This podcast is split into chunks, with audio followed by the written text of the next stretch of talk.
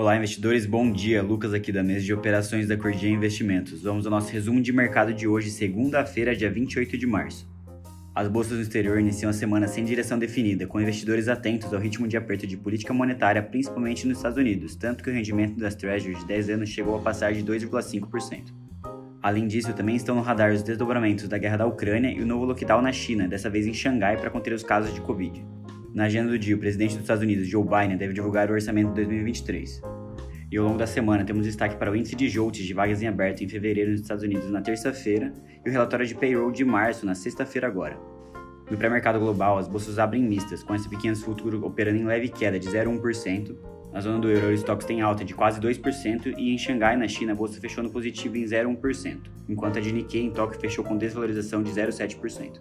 Entrando aqui em commodities, o petróleo cai cerca de 4%, com preocupações sobre a demanda da China em meio a novos casos de Covid-19, enquanto o minério de ferro sobe em Singapura. E o Bitcoin também opera no positivo hoje, quase de 1%, sendo negociado próximo da faixa dos 47.300 dólares.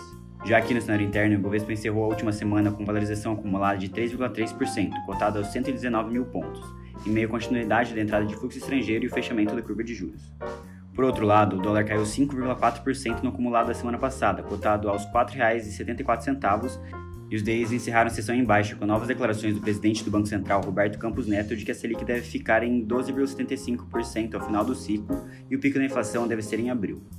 Hoje, no pré-mercado de Nova York, o EWZ, o principal ETF brasileiro, cai 0,8% e os ETRs da Vale sobem 1,6%, enquanto o da Petrobras recuam 0,61% no momento.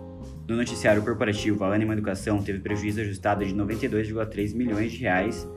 E para finalizar, a Oi adiou a divulgação do resultado do quarto trimestre de 2021 de 29 de março para dia 27 de abril. Bom, por hoje é isso. Tenham todos uma excelente segunda-feira e bons negócios.